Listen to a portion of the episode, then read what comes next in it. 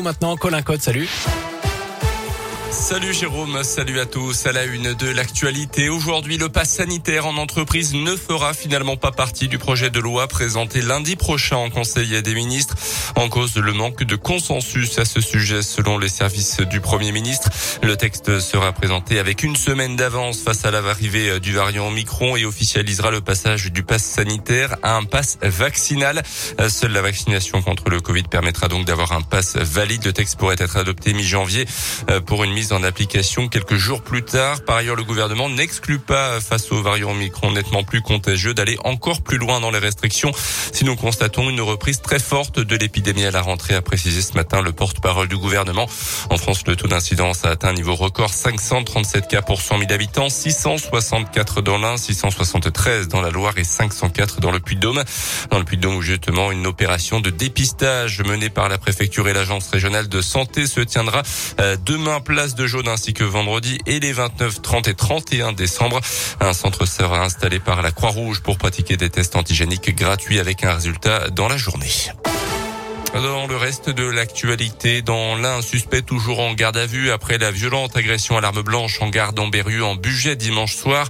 La victime a été frappée à la tête alors qu'elle était au téléphone, légèrement blessée. Cet homme de 65 ans a été hospitalisé quelques heures. Le mobile terroriste n'est pas retenu en l'état et à ce stade, il n'y a aucune certitude euh, quant à la participation de cette personne à l'agression, a précisé le parquet de Bourg-en-Bresse.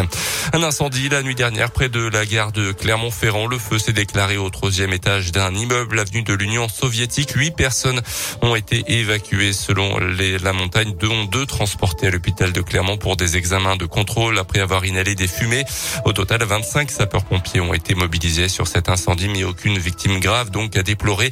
La police a ouvert une enquête quand même pour déterminer l'origine de cet incendie. Il circulait sous l'emprise de l'alcool et de stupéfiants sans permis de conduire ni assurance. C'est ce qui ressort des premiers éléments de l'enquête après un accident de la route samedi matin à Péreux près de Rouen. Le conducteur de 26 ans qui a perdu le contrôle de son véhicule s'est grièvement blessé en percutant un mur. Il est toujours dans un état critique au CHU de Saint-Etienne. Selon le programme, il ne portait pas non plus sa ceinture de sécurité et s'est retrouvé ainsi projeté à l'arrière de son véhicule.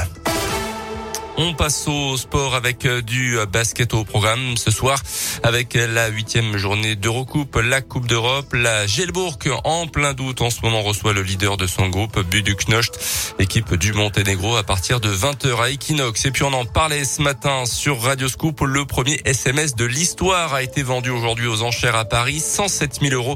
Un texto envoyé le 3 décembre 1992.